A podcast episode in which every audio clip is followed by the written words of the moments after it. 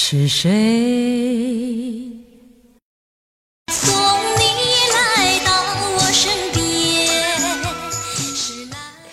嗨，你们还好吗？我是莫爷，这里是本期的莫说电商，哈哈，呃，非常想念大家哈。上一礼拜呢，我们讲的是自媒体，哎，对。说到这自媒体哈，呃，先公布一下莫爷的个人微信账号哈，我的微信是字母 i m o y e 零零八，就是爱莫言零零八，希望各位小伙伴来关注一下哈，啊，这是个人微信，不是公众微信哈。那为什么本周要先来报这个微信号呢？就是因为啊，以后可能就要报支付宝账号了，支付宝账号。总觉得感觉哪里怪怪的哈，听上去好恐怖啊！哎，我我我就不知道大家有没有这种感觉哈，总感觉把自己的支付宝告诉大家，或者是银行卡告诉大家，就就有这种被盗号的风险。哎，我也不知道为什么就会有这种感觉，总是怕怕的哈。那为什么会提到支付宝账号哈？因为上个礼拜。发生了一个惊天的大事儿，对吧？就是支付宝钱包推出了九点零版本的一个更新啊！我不知道安卓系统有没有哈，至少苹果我是被强制自动更新了一下哈。呃，我我可能开着苹果的自动更新了，我也搞不明白怎么就都更新了。那更新之后呢，很多好事的网友就会发现啊，这个新版的支付宝呢是像素级别的复制了微信，是吧？它增加了一个好友的功能，然后进去之后，哎，这不完全就是微信吗？所以哈，这支付宝升级完了之后，莫爷就看到很多很多的这个做微商的小伙伴，然后迅速就响应了一下，推出了一个课程，告诉你支付宝九点零更新了之后，你们应该紧迫的抓住哪些流量。哎呦，真的是非常接地气儿哈，非常跟得上时尚。然后，但是效果怎么样呢？我没有太去考证哈，只是看到过有微商在朋友圈去发这些课程的培训频道哈，我也没有去听。呃，同时呢，除了这个朋友的功能之外呢，呃，微信还推出了一个啊，完全像素级复制美团跟大众点评的哈，哎，这个不能应该叫像素级，这个应该叫高仿，对吧？刚才那个复制微信简直就是除了顶顶顶端的这个颜色条的颜色不一样以外哈，其他基本上就是一模一样了。那复制大众点评跟美团的那个页面呢，其实。它主要是在推动这样一个口碑，就是原来淘宝一个口碑的栏目，还有像像之前淘宝出的淘点点，对吧？把一些 O2O 的这样的一些功能植入进去，包括一些店铺啊，一些点评类型的等等。同时呢，新版支付宝还出了借钱、炒股等跟金融密切相关的功能，似乎是要把很多的宝宝们的这样的生活管理起来哈。哎呀，吓死本宝宝了！其实，在中国哈，呃，抄袭这件事情呢，我们其实其实应该非常。呃，把它当成一种常态来接受哈，嗯，因为中国的知识产权保护呢，本来它的意识就会弱一些，呃，再加上哈，呃，腾讯，你想想，抄了别人这么多年是吧？包括小米抄了别人这么多个产品，那可能似乎在互联网行业，这种抄袭已经是见怪不怪了。更别说没有人太多的人去上升到法律层面，因为上升其实我们国家法律还是有一定的这种漏洞存在的，所以呢，腾讯抄了支付宝十几年哈，这个经营好好的支付宝这会儿也把腾讯抄回来了，算报了一个仇了。那从抄袭这个角度上来说呢，阿里这次放了这么大的大招，究竟是要踩准哪个布局呢？今天啊，这个节目莫爷就来给大家扒一扒阿里巴巴后续的一些产品布局啊。当然，这只是我个人的揣测哈，毕竟大集团的产品布局不是这么容易被扒出来的哈。呃，希望对大家有所帮助。首先要说呢，阿里啊，它的定位是想从一个单纯的支付工具，变成一个基于支付场景的这样一个本地生活服务平台，啊，这个是很多人来揣测的一点哈。那其实呢，细心的小伙伴可以发现哈，那支付宝九点零这个 APP，它是在原有的支付宝钱包的基础上，把钱包两个字去掉了，对吧？所以它更多的是一种去工具化。我们知道，在二零一三年的时候，哈，支付宝其实是不惜一切的成本来让别人、让用户来增加它的装机量，对吧？那换句话说，它其实是不惜一切的成本来抢占流量入口。但是有了流量入口之后呢，它还仅仅是一个工具，对吧？为什么？为什么微信会比它生猛？哈，因为支付宝的粘度不够，大家发现没有？其实哈，呃，支付宝推出了余额宝这个功能之后呢，已经是变相的增加了它的客户粘度。但是这余额宝哈啊，没有几个像莫爷这么屌丝的是吧？存个万八千块钱，还每天跑去刷，看自己今天收益多少，是不是？越是这种高大上的，他们可能越会买后续的一些什么余额宝啊等等那种定期类的理财产品哈，小定期三个月、六个月的，那其实年度也是不够的。那即便是用余额宝，很多的用户他也不会天天去刷。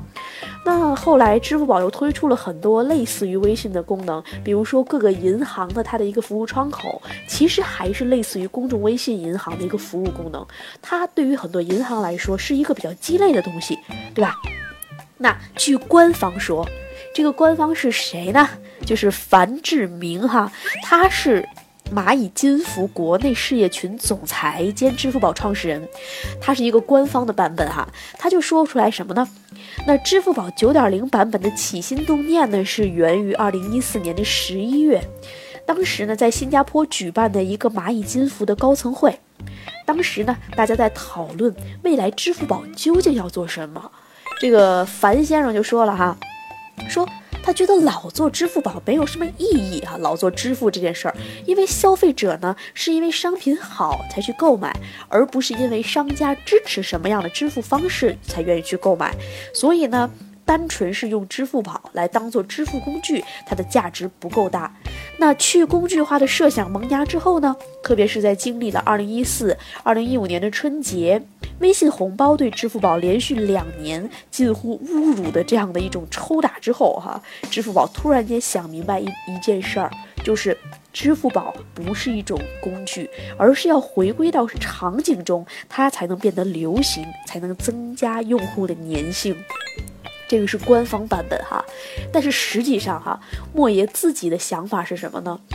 嗯，我来揣测哈，其实是因为这样，我们知道淘宝网是阿里巴巴它的一个流量主要集中以及集散的一个源头，就是因为有了淘宝，有了天猫哈，我们才会习惯性的使用支付宝这种支付工具，对吧？那淘宝呢，目前它的一个日均 PV 是二十亿。日均 PV 二十亿就代表什么？我们基本上有每一个中国人哈，每天都要点它一次，然后呢，点一点多次，是这样一个一点五次左右。那大家会发现，其实阻碍阿里巴巴发展的是它的一个流量的瓶颈。也就是说，当它到达二十亿流量的时候呢，它要想再增长是可能的，但是它要想从二十亿变到四十亿。或者从四十亿变到八十亿，它是需要付出非常非常多的成本，并且要承担很大代价的。所以说到阿里巴巴这个体量的时候，他再去花钱买流量，其实是不太现实的一件事儿了。因为他去买流量，其他的一些互联网产品，我们可以想哈，日均活跃用户过亿的互联网产品，我们随随便便掰得过手指头就能数得过来，是吧？百度日均活跃用户过亿，微信，对吧？然后淘宝，然后基本上就没有什么了。连新浪微博其实日均活跃用户都没有过亿的，就是日均活跃用户哈。所以说哈，流量瓶颈这是一个必然的问题哈。那其实支付宝这样的一个转型，据莫爷的这样一个揣测，他其实就是想试图打开这种流量瓶颈。大家想一下，什么叫流量？对于互联网产品上来来说，哈，我登录淘宝网并且浏览我的这个页面就叫流量，对吧？那对于线下来说，大家想一下，今儿早起，农民跑去田间地头耕地了。那好，如果我的田间地头放了一个化学农药的这样一个推广的二维码，是不是每一个农民来耕地的时候都叫我的一个流量，对吧？那如果这个二维码扫描进去之后，就能够买农民所需要的化肥以及呢这些生产资料或者种子，哎，是不是利利用支付宝支付，它就增加了线下的流量，对吧？明天农民丰收了，然后拿着我们丰收的红薯跑到村口摆地摊去卖了。那邻村啊，或者是路边啊，来来往往的人群看到了农民的红薯，哎，刚刚好包里没带钱，对吧？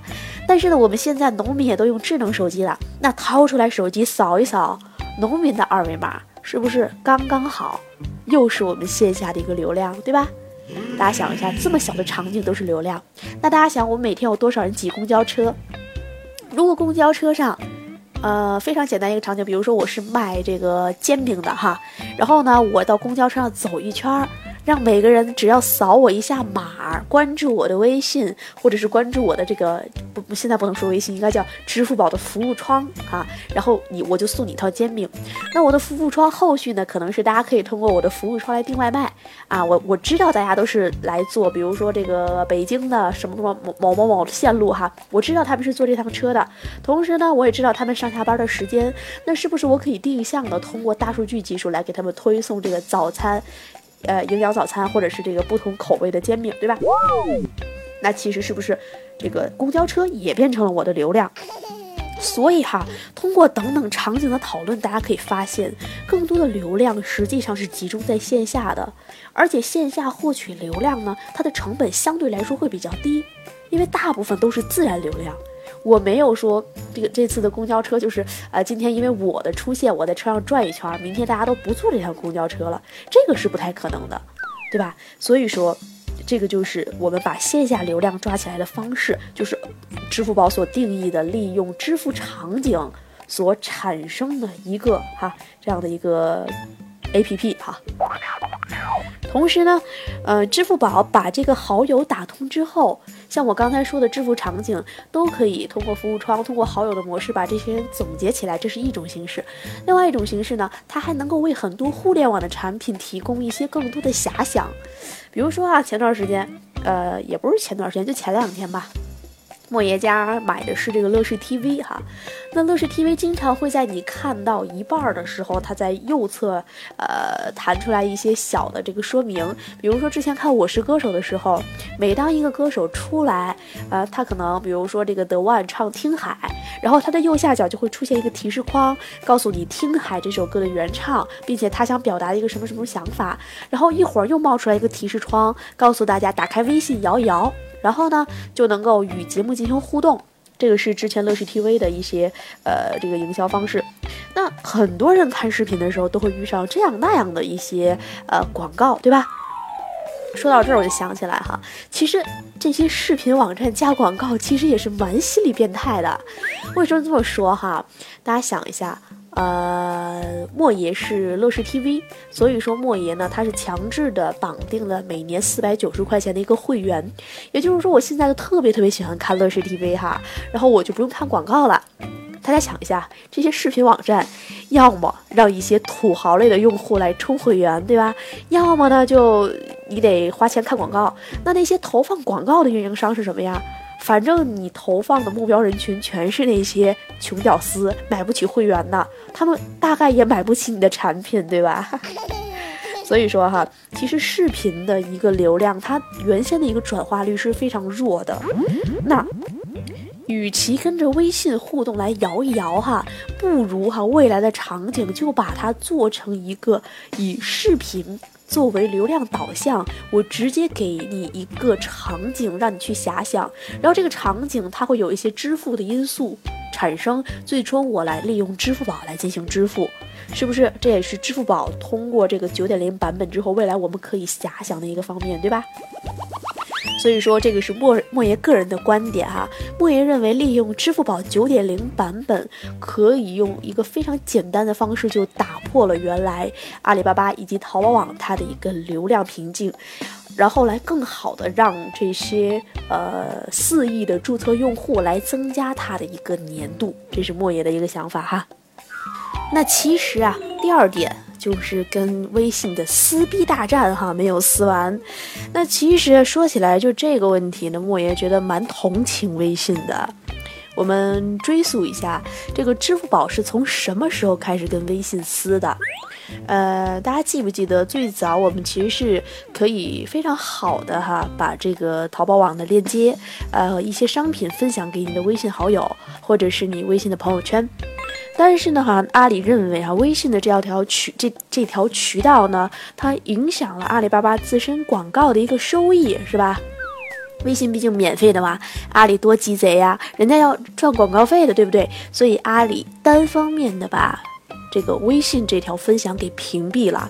直到现在，你们有没有发现啊？很多人给我们一个二维码，如果我们是拿微信扫进去的，它会提示你复制到浏览器之后再打开，对吧？或者是朋友们给我发一个淘宝店铺，我们是完全打不开的。那后来又又出什么事儿了？这过年的时候发红包，对吧？人家微信。最早微信红包是怎么出来的？是因为腾讯每到过年的时候都有领导给员工发红包的这样一个习惯。那腾讯都是一帮程序屌子呀，对吧？然后闲来无事想，本来领导也要发红包，那我们就做一个小应用吧。哎，没成想这个内部的小应用就给打向市场了，对吧？这一下又把阿里刺激了。然后第二年推出了支付宝红包，是不是？所以从这个角度上来说，人家腾讯不经意间做的事，总是会刺激到阿里。那阿里后来又推了一段时间来往，这马云同志马总哈，他已经赤果果的不去用这微博和微信了，哎，天天推来往。连前两天看那个虎妈猫爸，赵薇也说啊，你看在来往里有扎堆儿，赤果果的植入广告，但是最后呢，有多少人真正用来往啊？日活又达到多少？我们其实。也不得而知，至少莫言是不用哈。其实莫言还有，呃，马总的来往账号呢，这个是真的马总，因为在当时特别特别早的时候，第一天马总说要加满一百个人的时候，我就加了，然后这个确实是真马总，因为我是加了陆兆禧。的这个来往，然后就捎带脚看见，哎，陆兆禧给他点赞，然后说大爷你喝的茶，不拉不拉评评价一堆，我就把马总给加上了。就在刚才，莫言在准备这期电台素材的时候，然后要讲支付宝嘛，所以要亲身体验一下新版支付宝。其实我是想往支付宝里充钱哈，找了半天我也没找到入口，真的是不老太好用的。更新完了之后，反正特别特别深，把这个充值的这个入口只能转到余额宝，很很麻烦的。但是呢，我就无意间发现了一个叫账号估值的一个功能，然后我估值完发现，哎，我的估值很高，然后它还能分享给好友，我就点了分享，然后它支持分享到朋友圈，我特别欢乐。当我点击朋友圈几个字的时候，就弹出来一个结果，说微信又不让分享了，整个人都变得不好了。我瞬间觉得，哦，淘宝、淘宝和支付宝，你们的节操在哪里啊？怎么就成了微信不让你你分享了，对不对？明明就是你单方面屏蔽了微信一开始，那人家微信现在你这么抄人家，人家屏蔽你也很正常。瞬间就觉得阿里的节操啊，全都碎了一地了。所以说哈，阿里跟微信注定要进行一场很严肃的撕逼大战。呃，那这个撕逼大战，我们。追溯它的历史之后呢，呃，官方又发布了很多他们自己的想法。就在前段时间哈，人们都在问哈这个微信商业化进程，呃，阿里巴巴是怎么怎么看的？然后当时呢，阿里巴巴刚才我们说的樊先生哈，他这又发表了一个相当官方的一个言论。这言论呢，翻译成我们老百姓能接受的大白话，就是告诉你微信的商业化进程那就是扯淡。但是实际人不是这么说的哈，人家是说微信它的一个核心的是社交。但是在社交的过程中，微信要推进它的商业化进程，必然要考虑所有的这些免费用微信的小伙伴他的一个客户体验，对吧？但是支付宝就不同了，支付宝它一上来人家就是一支付工具，我天天就是一发广告的，所以我呢推出了一个社交。倒过来说呢，我们是以社交和好友作为呃媒介来支撑我的场景。那我想，如果这样是来定义支付宝新版系统的话，我想没有几个人真。真的是，咱俩微信不聊了，咱俩支付宝里见。真的是，哎呀，除了情侣之间可能考验一下真情哈，打一笔钱以外，我觉得很难有这样的一个场景出现。那同时呢，这个微信除了以它社交功能以外，它还有一个比较致命的弱点，这个也是支付宝官方说的哈，就是它没有实名认证，任何人都可以添加，对吧？但是支付宝呢，这些人大部分都是实名认证完的好友，而且他们是以信用作为依托啊，你的手机号、银行卡啊等等一系列的信息都可以更换，唯一这个信用是跟着你终身的。哎呀，说到这，感觉认证个支付宝也蛮怕怕的哈，实名认证一下哈。呃，微信号，他他当然他也提到微信号也是可以更换的，所以说，呃，支付宝是以一个信用作为支撑，但是微信呢，它是还是以社交作为支撑。同时呢，微信的市场占有率虽然很高，但是。支付宝的这样的一个产品，它是基于人们长期购物的和消费的这样一个数据累积起来的，并且它根据我们日常消费的一个情况，通过像啊，大家有没有用过花呗这样的一个，就是类似于信用卡的这样一个功能，还有什么阿里小微贷款啊等等，它是通过这样的一系列的你的购买和消费的数据，为你搭建起来了一套信用体系。所以说哈。这个从支付宝官方的角度上来说呢，他们还是认为自己可以完胜微信的哈，啊，那当然我们也拭目以待。那同时呢，在除了微信以外，它不是还超了大众点评和美团嘛，对吧？是基于本地生活。关于这一点呢，莫爷也有自己的一些想法，就是莫爷认为哈，第三点我们刚说的前面两点，对吧？我我我总结一下哈，省得你们说我说话没有条理。第一点呢。支付宝更新的目的是在于从单纯的把支付宝从一种支付工具变成一个基于支付场景的本地生活化服务平台，对吧？第二点呢，是他为了跟腾讯来撕逼，打这个撕逼大战，对吧？那其实第三点，支付宝的一个作用就是想要，呃，增加它线下地推的服务能力。大家还记不记得我刚才举的那几个应用场景？比如说这田间地头那些事儿哈，大家想一下，以目前支付宝的一个状况，目前支付宝这样的一个单纯只是有借钱、炒股等功能，这个农民伯伯们辛辛苦苦的跑田间地头种点辛苦钱，怎么能就？扔给中国这臭不要脸的中国股市呢，对吧？所以说，像这些场景可能应用起来，呃，目前这个借钱、炒股这些金融类的产品，可能农民伯伯还能用。那你说，刚才我说的，如果卖红薯的农民大妈，以及我村头开个小卖部，都来应用支付宝这种场景的话，那首先考验支付宝的就是它的一个支付宝接口的开发，以及商家资源的一个植入，对吧？我们都知道。要想让这些卖红薯的大妈，什么村口的小卖部，还有什么公交车站举着二维码的这些人都能够使用支付宝的场景，你的前提是一定要去科普这些场景的使用方法，以及科普这些接口的使用方法，还需要有很强大的服务商团队来配备着你，来把这些接口做成像我们微信的有赞或者是微盟那样一一键哈自动化的就把它搭成了一个场景应用的这样。一些服务商，这句话挺长的哈。总的来说呢，它就需要很多人来配合，对吧？所以我们刚才想的场景，虽然愿景是很美好的，但是现实呢还是比较骨感的。那就流量来说。大家想一下，我是让这些卖红薯的老大妈以及村口小卖部的这些人哈，他注册一个大众点评，或者是基于百度地图，我先在地图上增加一个点，对吧？这样的方式好呢，还是说我要让他使用一个全新的产品，像支付宝这样的一个 APP 这样的方式简单呢？我想，如果我是一个开小卖部的，我可能大众点评和美团我会用的更熟悉一些，对吧？但是。虽然我们支付宝讲讲着自己有四亿的注册用户，我想哈，它的一个场景应用未必它的流量就一定会比美团及大众点评优秀。所以说啊，可能商家在选择这些流量入口的过程中，它必然会出现一些摇摆不定，对吧？所以我们刚说的这个本地 O2O 以及本地生活服务社会化这个场景应用的这个过程中呢。其实。官方自己也说了，他认为推动起来会有一定的难度，而且只要有竞争存在啊，说白了，你大众点评跟美团你都做不起来，因为大家毛利都很薄，你谁也没有我阿里巴巴有钱，对吧？而这个也是翻译成直白的话，当然官方他会说的比较冠冕堂皇。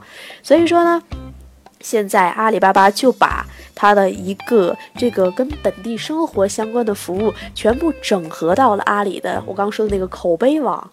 这样一个体系当中，那同时目前刚刚升级完的支付宝九点零的页面，其实在这个 O2O 的这个端口里面，哎，页面还是比较凌乱的。因为我刚说了一个很关键的话，不知道大家有没有听到，就是我说的新版支付宝对我个人来说它不好用，对吧？这个其实就是阿里巴巴它在推动一个啊。现在应该叫蚂蚁金服哈，因为阿里巴巴上市的时候特地把蚂蚁金服和小微金融给踢出去了，呃，所以说呢，真正考验蚂蚁金服它这样的一个布局，很大、很重要、很关键的一个难度也在于客户体验。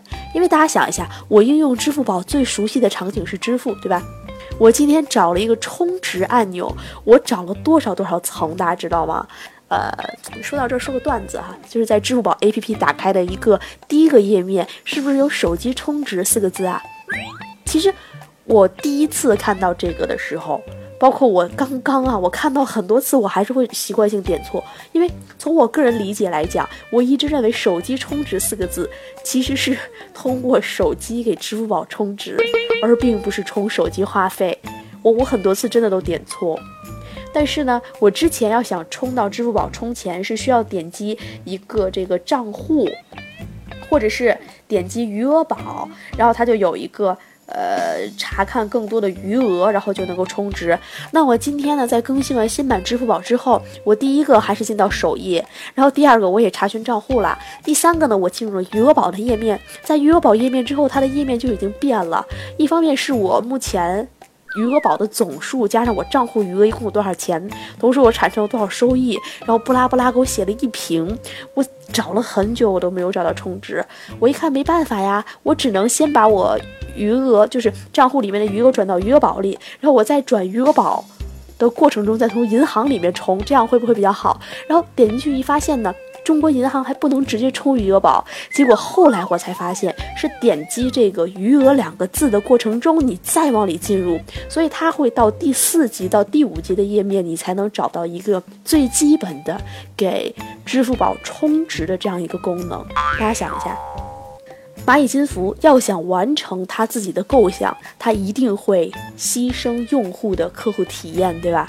然后让用户在原有的基础功能上找得非常复杂，同时呢，它新版的这样的一个 APP 页面整体是非常凌乱的。我们会看到很多的这样的，像我说的这种入口可能找不到，但是有很多支付宝想推的这样的一个入口，它会在不同的流量入口里面展现，就会展现很多次，这就会形成一个特别危险的倾向，就是说哈，我们。如果是像原有的一样，我们承接了太多的淘宝网的功能，或者是承接了太多的阿里巴巴各个大部门的利益的时候，那我们一定要为淘宝各个部门输入流量，对吧？为各个这个部门的利益来导流。那这个时候，支付宝就很容易像微博一样，把淘宝当成了需求，而不是。用户的需求，因为其实淘宝的这个流量对微博来说只是阿里巴巴的诉求，并不是说用户一定要想看到淘宝的链接，对吧？所以说，大集团它要想去变革它的一个整体的架构，其实它要考虑的很多，特别是大集团各个部门的利益的纠葛。所以说，集团越大，它越想变革，它就越难。所以说哈，阿里跟腾讯的这场撕逼大战呢，还是任重而道远的。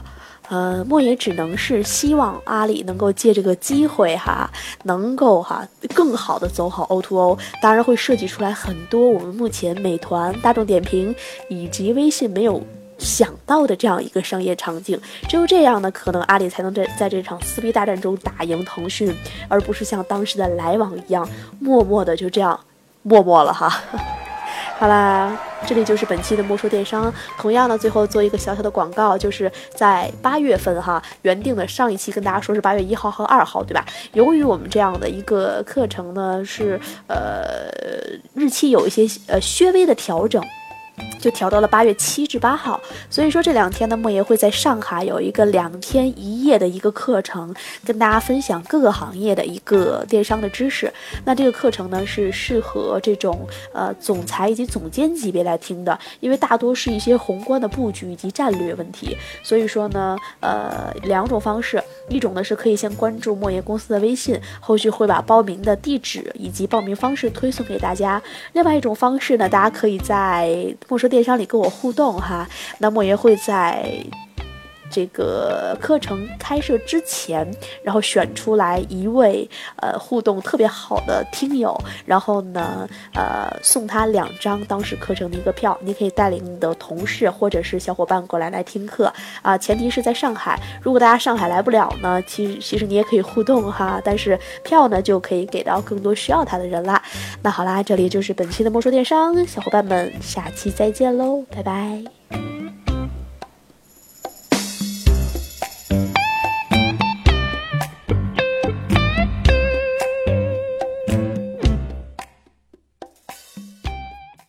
是谁在敲打我窗？是谁在撩动琴弦？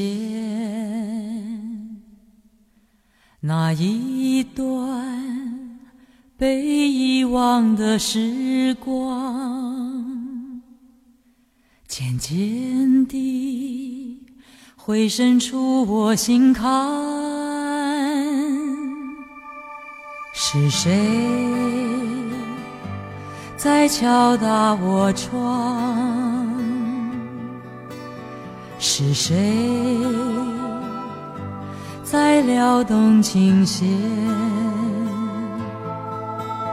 记忆中那欢乐的情景。